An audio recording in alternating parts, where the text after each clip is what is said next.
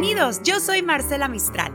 Les quiero presentar Hablando Francamente, este podcast de mi padre, Fausto Franco, que por más de 35 años se dedicara a ayudar a las personas a través de la terapia familiar, a través de sus programas radiofónicos y también de sus presentaciones en vivo y a todo color. Lamentablemente él ya no está con nosotros, sin embargo nos deja un gran legado y un gran homenaje que queremos extender para él hasta el cielo con toda esta información que nos ha permitido tener a través de los años y hoy la compartimos contigo. Motivador, instructor de desarrollo humano, pero sobre todo un excelente y gran ser humano. Con ustedes, Fausto Franco.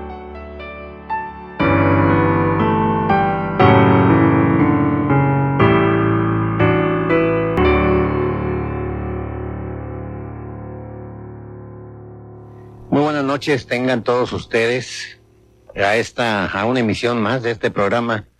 Vamos a, de alguna manera indirecta, a continuar con el tema que estuvimos hablando, porque ha tenido una gran repercusión entre el público, toda aquella gente que nos está escuchando ha tenido mucha repercusión, y esto lo comento por eh, la infinidad de llamadas que se recibieron, donde la gente se siente mm, sola, angustiada, deprimida, eh, y tiene muchísimos problemas.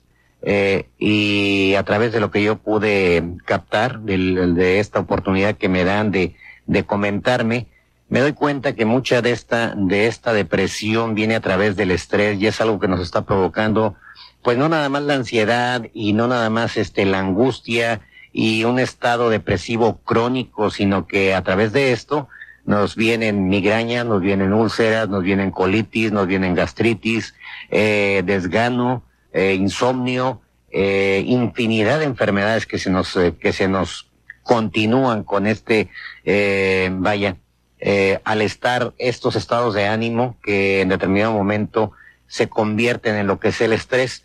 Pero vamos a enfocarlo, lo hemos estado enfocando hacia los adultos y pensamos que normalmente somos los adultos por todas aquellas responsabilidades que tenemos o todo aquello que conlleva eh, eh, esto que aparentemente es de es de pues de recuerdos, de resentimientos, de la misma edad y cosas por el estilo. Pero eh, a veces no tomamos en cuenta que también la gente joven tiene este tipo de problemas. Una niña de 14 años se avienta de un puente. ¿Qué es lo que está pasando?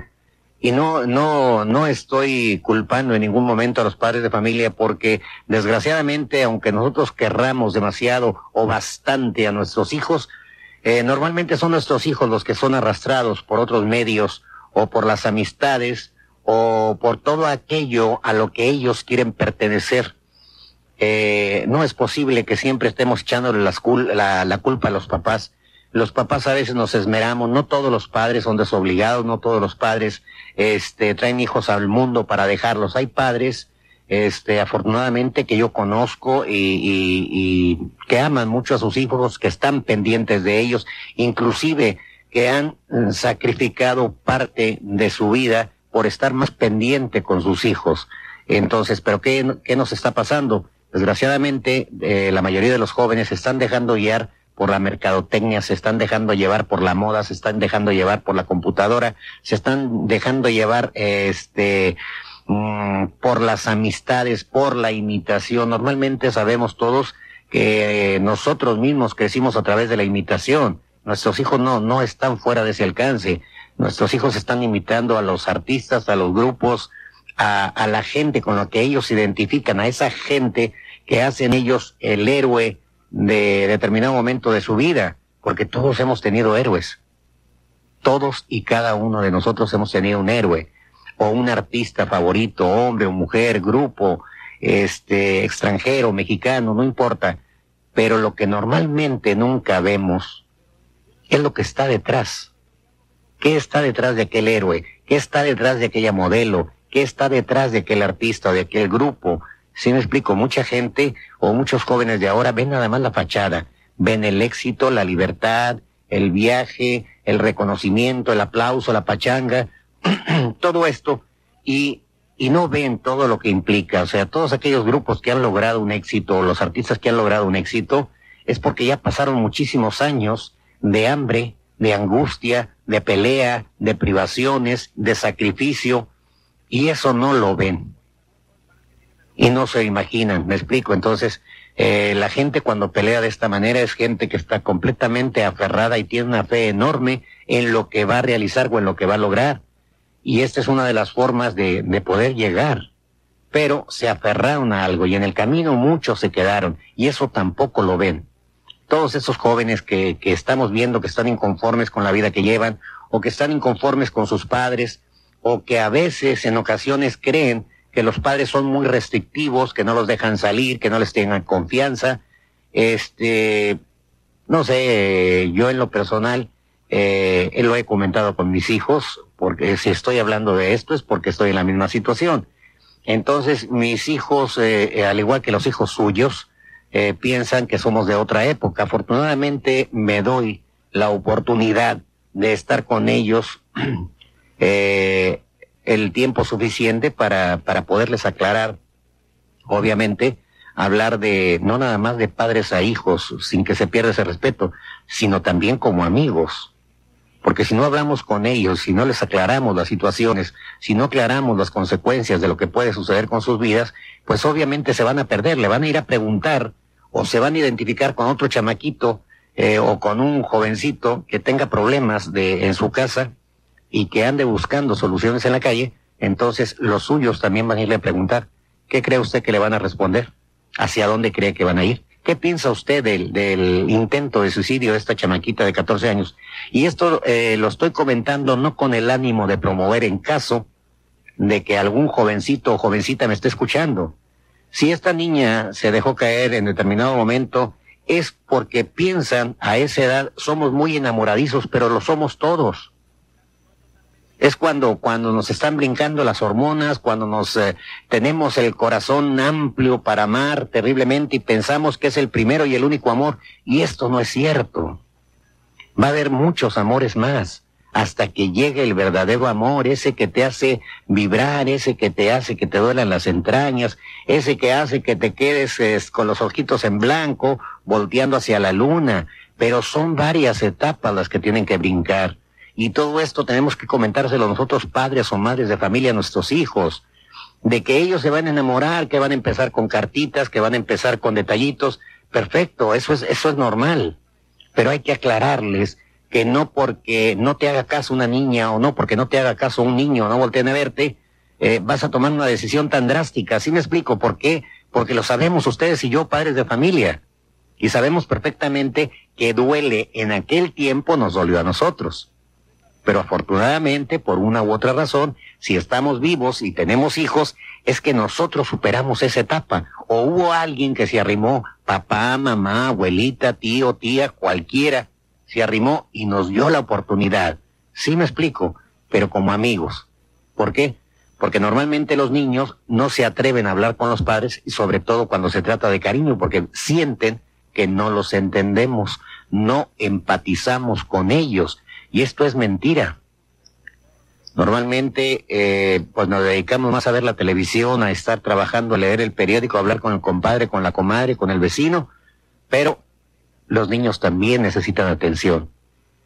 No estoy echándole culpas a nadie porque eh, yo siento que, vaya, la salida más práctica es echarle la culpa a los padres. No, estamos, estamos tratando de advertir, de que pongamos más oído a lo que estamos haciendo, a lo que, a lo que yo creo que el mayor tesoro que tenemos son nuestros hijos. Entonces, eh, vamos a poner un poquito más de atención para que usted no esté llorando, usted no se esté doliendo el día de mañana de que su hijo o hija chocó por ahí o que trató de intentar alguna otra situación o que va o que trata de, de, identificarse.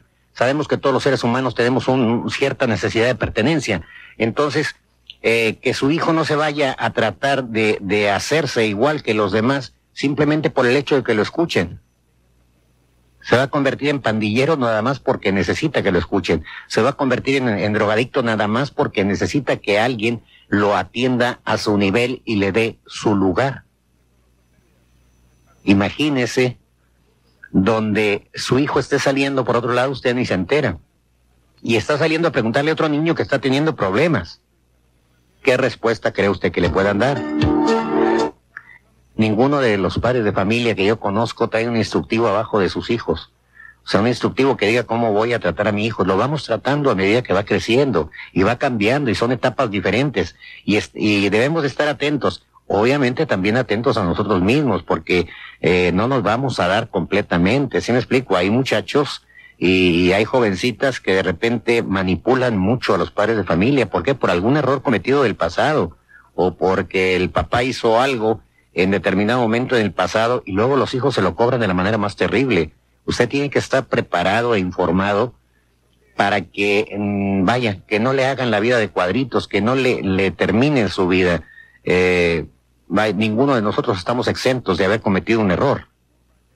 Pero ya una vez que te arrepientes, una vez que, que, que te sientes libre de esta culpa, de este error, de este, de este resentimiento o de esa culpa que traes del pasado, este, muchas veces los demás se encargan de que no se te olvide. ¿Por qué? Porque están tratando de cobrarte, están tratando de, de chantajearte. Entonces, no se deje, no se deje en este aspecto. Obviamente no va a contestar con violencia, pero sí eh, tiene que razonar las cosas, porque eh, ahorita los, los jóvenes de ahora, créamelo, están mucho más aventajados que lo que estaban allá en los, eh, en los ochentas, en los setentas, en los sesentas. Es totalmente diferente. Tenemos mucha tecnología, tenemos mucha información eh, las cosas han cambiado, pero esto también depende de usted.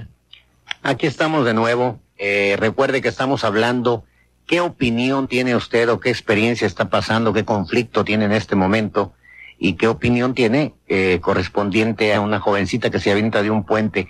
¿Qué es lo que piensa usted que pudo haber pasado con esta niña?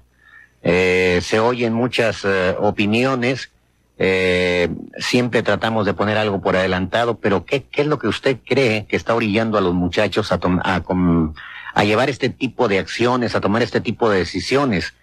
Y no pienso en, en mí o en la ciudadanía, también estoy pensando en los padres de familia, en esos padres de familia que ni siquiera se imaginaban lo que iba a suceder eh, con su pariente, con su ser querido, y ahorita es cuando empiezan los problemas porque te empiezas a preguntar qué fue lo que sucedió, qué los va a llevar o qué los lleva a tomar este tipo de determinaciones. Un saludo para todas y cada una de las personas que han estado apoyando continuamente este programa. ¿Qué es lo que usted recuerda de lo que sucedió con ustedes en, en su juventud? De esta manera empezamos a ubicar mejor a nuestros hijos, de esta manera eh, empezamos a darnos cuenta de hasta dónde podemos llegar o cómo los podemos guiar, porque a veces los padres de familia desgraciadamente amamos mucho a nuestros hijos, tenemos muchos miedos, sí es cierto, eh, y en determinado momento no quisiéramos que les pasara nada, pero ¿qué pasa? Nosotros tenemos que darles la oportunidad de que vivan y de que elijan. A nosotros nos toca ponerles las, eh, la balanza de las dos situaciones, lo bueno, lo malo, eh, consecuencias, beneficios, todo esto para que ellos tengan la oportunidad de elegir. Hay momentos en que, en que los jóvenes de ahora eh, tienen que buscar por sus propios medios, ¿sí me explicó? Pero no soltarlos totalmente. ¿Qué opina usted correspondiente al tema que estamos tocando hoy? Eh, ¿Qué es lo que está pasando en su casa? ¿Qué es lo que está pasando con sus hijos? Por ahí hay otras situaciones que están pasando con muchas jovencitas que de repente, eh, pues las niñas son, son buenas. Eh, yo pienso que la mayoría son buenas y eh, se dejan llevar por las demás amistades de repente sale otro grupo de niñas que la que arrastra una determinada, por ejemplo, ha sucedido que de repente hay, hay jovencitas o, niñas que en determinado momento han estado en algún colegio particular, un, un, colegio donde, donde se les da fundamentalmente valores y cuando salen no conocen la maldad del mundo, no conocen el cómo se llevan los demás y empiezan a arrastrar a esta jovencita fácilmente se la llevan. Sí, buenas noches. Sí, buenas noches. Sí. mire, este, yo le voy a hablar tocante a lo que está diciendo la gente reprimida. Yo soy una señora grande, de unos 80 años. Sufro mucho porque mis hijos no me juntan. Nunca me han querido. Y tengo dos hijos, tenía una hija, pero se me murió en un accidente. Tiene, va para tres años de que yo estoy sola porque era la única que tenía y dos hijos. Pero mis hijos no me juntan, yo me siento triste, me siento muy reprimida, estoy enferma, soy diabética y vivo sola, no camino, a veces ando en silla Y veces ando parada, veces ando en rastra, veces ando a gatas y sola. Tengo un problema muy triste porque no tengo dónde vivir. Estoy perdiendo mi casa porque mi hija me agarró un traspaso y ella se murió y me quedé yo pagando a nombre del dueño. Sucede de que el dueño se desapareció, se fue para los Estados Unidos. Me dejó una carta poder que no me sirve. Yo estoy tullida, me atropellaron y quedé inválida de mis dos piernas. Tengo fierros, una mano también se me hizo pedazos, también la tengo falsa, la izquierda, la más, la derecha es la con la que lavo, hago mi comidita. Pero sufro mucho. Y yo digo que es puro, es puro reprimida, estoy reprimida, tengo muchos nervios, no duermo, casi nomás duermo de día porque no pues, estoy encerrada, no salgo. En mi casita nadie me visita. Ajá. Me pongo a llorar, me pongo a pensar que qué será de mí, no puedo arreglar mi casa, no me la quieren, no quieren. Yo tenía unos centavitos en el banco, los saqué y fui a pagar después de que mi hija se murió y no me quisieron nada, me corrieron que no me podían regresar nada, que aquí viviera hasta que me muriera. Pero tengo, tengo perdidos más de 60 mil pesos. ¿Cómo le hago para perderlos?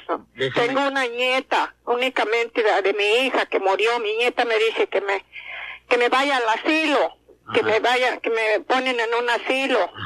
Pero me dicen a mí, tengo una comadre, me dice, ¿qué quiere? Se va y se muere allí, está bien aquí, aquí esté ese, acá uno la sacan de la casa. Y yo Ahora lo que yo digo, mire, perdóneme, mire, yo puedo, este, tengo familiares muchos sobrinos que de una hermana que se me murió en Estados Unidos, les he hablado que me ayuden para que yo no tengo dónde vivir, que yo cómo voy a perder todo esto.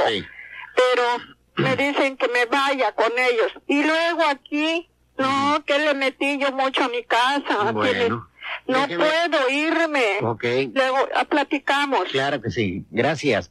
Vamos a, esperar las llamadas de las otras personas que que han escuchado este este grito de angustia de una, de una señora de 80 años que se siente deprimida, se siente desesperada por todo esto que le está pasando. Eh, sus hijos no la, no la procuran en determinado momento y la única hija que la procuraba pues ya murió.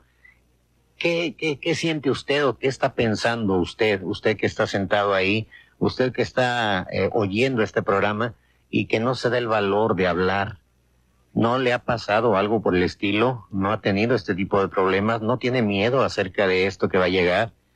De esto hablábamos hace rato y de esto hemos hablado durante toda la serie de programas. Todo esto que nos duele, todo esto que callamos, todo esto que llevamos dentro y que a veces nos da temor comentar porque tenemos miedo y bien fundamentado de que no nos tomen en cuenta, de que se rían de nosotros, de que nos juzguen de una manera arbitraria, porque casi siempre la gente juzga, a la gente no le gusta escuchar los problemas, pero si nosotros no terminamos con esa cultura de no eh, fijarnos en la persona de enfrente o en los demás, créame, lo que tarde que temprano usted se va a ver en la misma situación, eh, no precisamente que le vayan a quitar su casa, pero algún día, este, eh, ojalá y no, este, necesite usted que alguien lo escuche, porque entonces es cuando se va a dar cuenta de que hay una ley universal que dice, eh, haz a otros lo que te gustaría que te hicieran a ti. Y esto es, es, este, es inquebrantable. Recuerde eh, que estamos eh, hablando de, de la depresión que aparentemente nada más ataca a la gente adulta y la realidad es que nos estamos dando cuenta que está atacando también a la gente joven y a los niños también. ¿Por qué? Porque de repente se presionan de más o los presionamos de más, pero estamos hablando de no nada más los padres de familia, estamos hablando de que a veces los maestros de las escuelas presionan también mucho a los niños. Esto no quiere decir que la culpa sea tampoco de ellos, simplemente el trabajo. A veces los niños no hacen lo que deben de hacer o no están disciplinados dentro de su área para llegar de la escuela y hacer sus tareas para poder cumplir.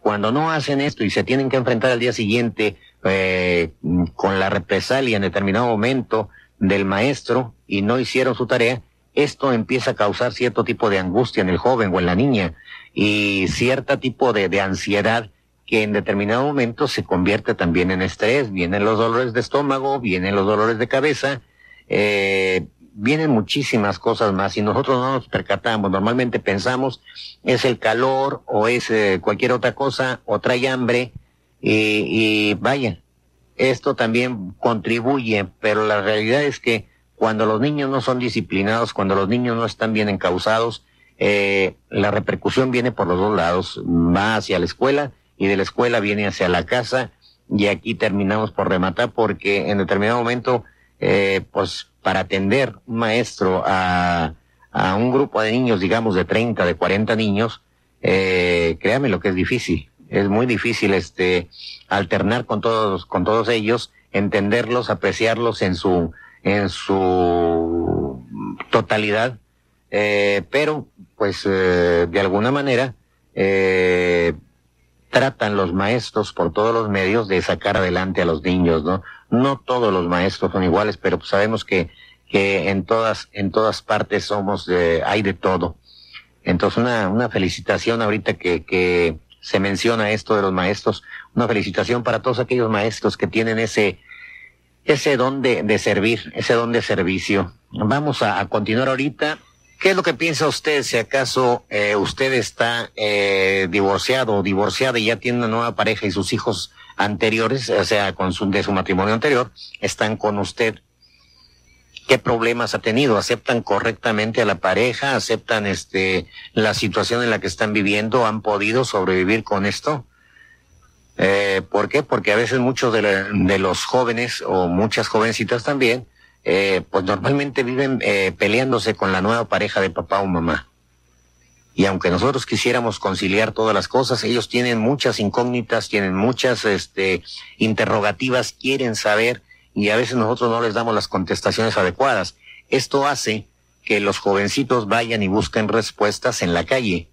Y a veces inclusive van con los maestros y los maestros no tienen la oportunidad de contestarles y ellos tratan de buscar este tipo de contestaciones o este tipo de, de respuestas que van buscando, las buscan a través de otros jóvenes que están en la misma situación y volvemos a caer en la misma. Eh, siguen igual, siguen igual de engañados. Entonces, eh, se la pasan buscando de aquí para allá. ¿Qué es lo que ha pasado? Coméntenos qué es lo que sucede. Denos parte de esa experiencia que ustedes tienen. Eh, ustedes ya han vivido, ustedes tienen un, un, mundo recorrido, tienen la experiencia adecuada. Eh, ¿Se ha dado usted la oportunidad de hablar con sus hijos? ¿Se ha sentado por ahí en la sala? ¿Se ha sentado en el comedor después de la comida? ¿Siguen ustedes este, eh, con esa costumbre agradable que teníamos en el pasado de, de hacer una sobremesa después de comer, echar una platicada después de la cena, saber cómo te fue, qué fue lo que pasó? Todo esto se ha ido perdiendo a través de los años, lo hemos ido perdiendo eh, a través de las prisas, a través del tiempo, a través de que queremos hacer más, queremos reunir más y vamos perdiendo, vamos perdiendo esa comunicación, ese, ese, esa amistad que llevamos o que debemos de llevar con nuestros hijos, con nuestras parejas, con nuestros padres. Recuerde que si otra persona está escuchando su problema, en determinado momento el problema eh, que ella pensaba o él pensaba que era demasiado grande, pues se le hace más pequeño. Y esto es cuando vemos realmente un problema mayor el que tenemos nosotros, realmente el de nosotros empieza a minorar y que de esta manera empezamos a ayudar a los demás. Y obviamente nos ayudamos a nosotros mismos porque va a haber gente que dé respuesta a esto que le esté sucediendo a usted y de esta manera va saliendo adelante, ¿verdad? Buenas noches. Buenas noches. Dígame. Oiga, quisiera dar un comentario tocante a, la, a esa viejita que, que está lamentándose. Sí. Este, pues es muy triste, oiga. Sí. Es muy triste oír esas gentes eh, después de que tienen sus hijos, como dice ella que tiene sus hijos, este, en la situación que se, que se encuentra, ¿verdad? Uh -huh. Este, y yo soy una de las personas que también ahorita ya estamos nomás yo y mi esposa en la casa. Uh -huh. Toda mi familia, eh, nuestra familia fueron 15 hijos, pero hay nueve vivos. Sí. Todos están amparados ya. Pero gracias a Dios que estamos eh, con un orgullo nosotros porque aquí cuando no viene uno viene otro, los domingos aquí es una feria con nietos y, y hasta bisnietos, tenemos ya dos bisnietos. Este, eh, mire, esa vida que lleva esta viejita es muy triste. Sí. Porque teniendo familia, allá eh, encontrado, se encuentra como pluma en el aire, ¿verdad? Sí. entonces, eh, yo quisiera, yo soy una de las gentes que, que toda la gente que, que ocupa, pues hay que darle el auxilio, ¿verdad? Claro. Y muchas veces eh, el que hacen un bien, los familiares, los familiares de ellos los toman a mal. Claro. ¿Verdad? Entonces, este, pues yo de mi parte lo siento mucho y como le digo, yo somos una, una pareja mi esposa y yo que nos sintemos orgullosos porque nuestra familia está unida con nosotros. No nos dejan a la mano, nos visitan cada rato, nos dan, este, y para uno es, es una gloria ya. Es un alivio porque no está uno con el, eh, pues que ay, que pues que mira a mi hijo y que ingrato porque es un acabadero de vida. Sí, sí, sí. ¿Verdad?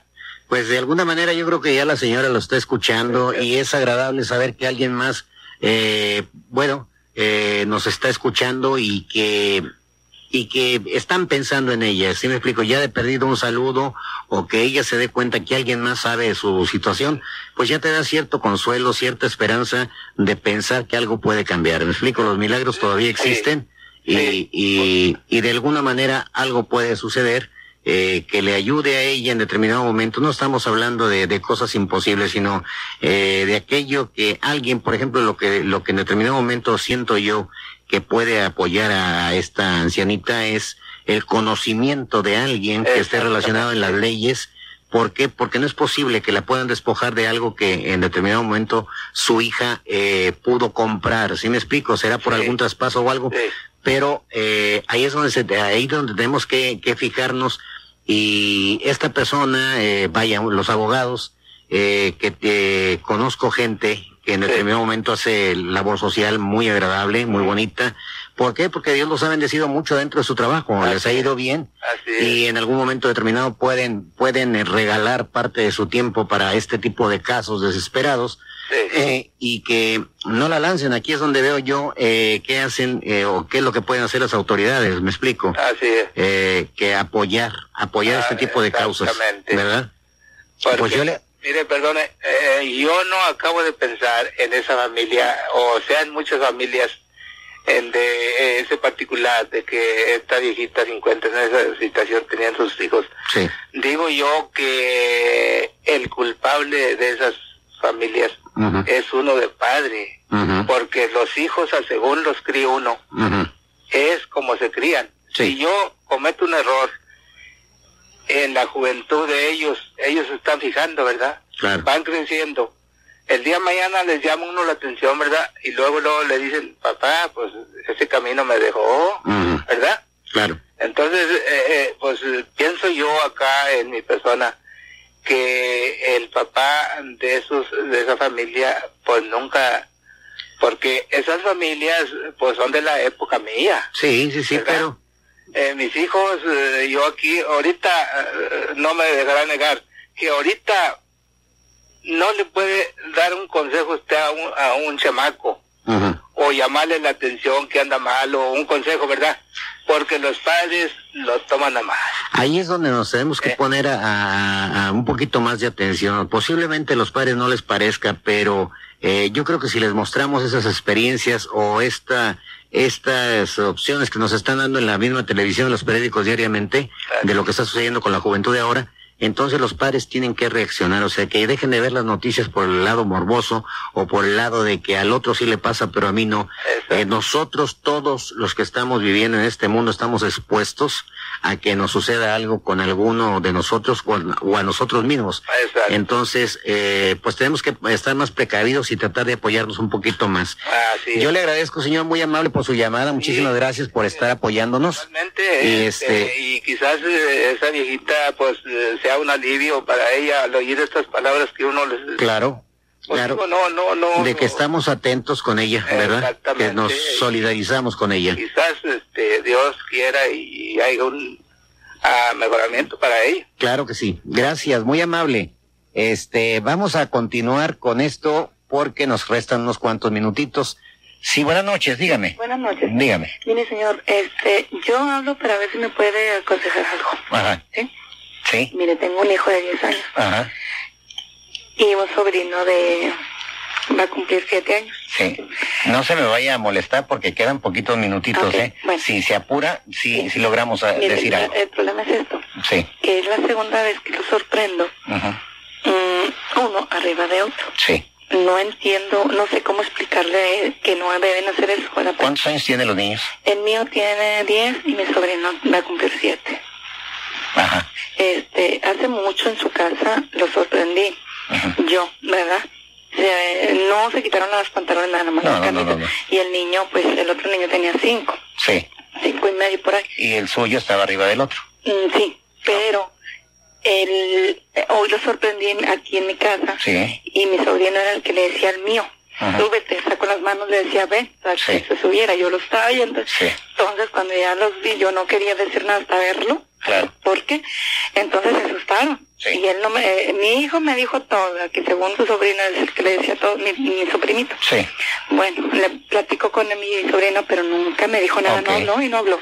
Bueno, nada más, eh, de alguna manera, este, eh, dele usted, dele usted la oportunidad, o sea, no juzguemos, porque casi siempre nos dejamos llevar por la mirada. No estaban haciendo nada. Perfecto, qué bueno que me lo dice desde este punto de vista, porque mucha gente se cierra y están pensando lo peor. Esto puede suceder, o sea, aquí le está dando un aviso. Algo vio el niño chiquito. Sí. ¿Se me explico? Tuvo que haber visto algo relacionado con esto sí. en su casa o en alguna parte o en alguna película, lo dejaron ver algo, algo de pornografía o vio el, el, el acto o vio a alguien más que lo hizo, porque no es fácil, ¿sí me explico?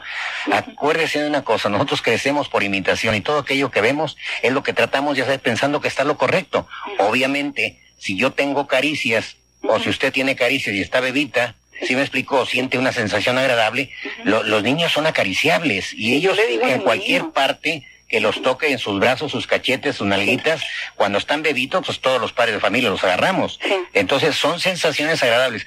Pero yo creo que la morbosidad está en la mente de nosotros, ¿sí? Entonces, si usted se pone a hablar correctamente, tranquilamente, sin temor, en sus palabras para con su sobrino y para eh, primero con su sobrino aparte y luego con su hijo obviamente le va a dar la confianza para que ellos hablen ¿sí me explico y que en algún momento comenten dónde han visto esto o qué fue lo que vio el niño el niño que está incitando a su hijo a este tipo de situaciones. Tuvieron que haber visto algo por ahí. Entonces ustedes en la oportunidad yo le pido de favor que pida un consejo profesional o que me hable este, definitivamente esto es un, es un aviso, es una alerta, eh, no es una cosa del otro mundo porque no va a pasar nada en ese momento, ¿sí me explico? Eh, mucha gente ha hecho a veces grandes escándalos de que dos niños de, de cuatro o cinco años se violaron uno al otro, está en japonés, pero bueno, eh, la gente lo habla y la gente se deja llevar y empiezan a crecer el problemón y hacen un escándalo mundial y al lado de los trancazos no sucedió nada. Normalmente se hace entre un, un, gente más adulta, o sea, convengo en un niño de 12, 13, 14, 15 años con niños chiquitos, sí, ¿verdad? Ahí sí, exacto. Entonces yo veo, mi hijo es muy inocente, no tiene esas ah, costumbres o mañas o como se le llama. Sí, sí, sí, sí, Pero este yo le digo y me dice, yo le platico y todo, le digo todo lo que pasa, ¿verdad? Muy bien. Entonces mi sobrino duró como cinco horas, señor, para poder entrar con él, para que me dijera. Ok, se me está acabando el tiempo.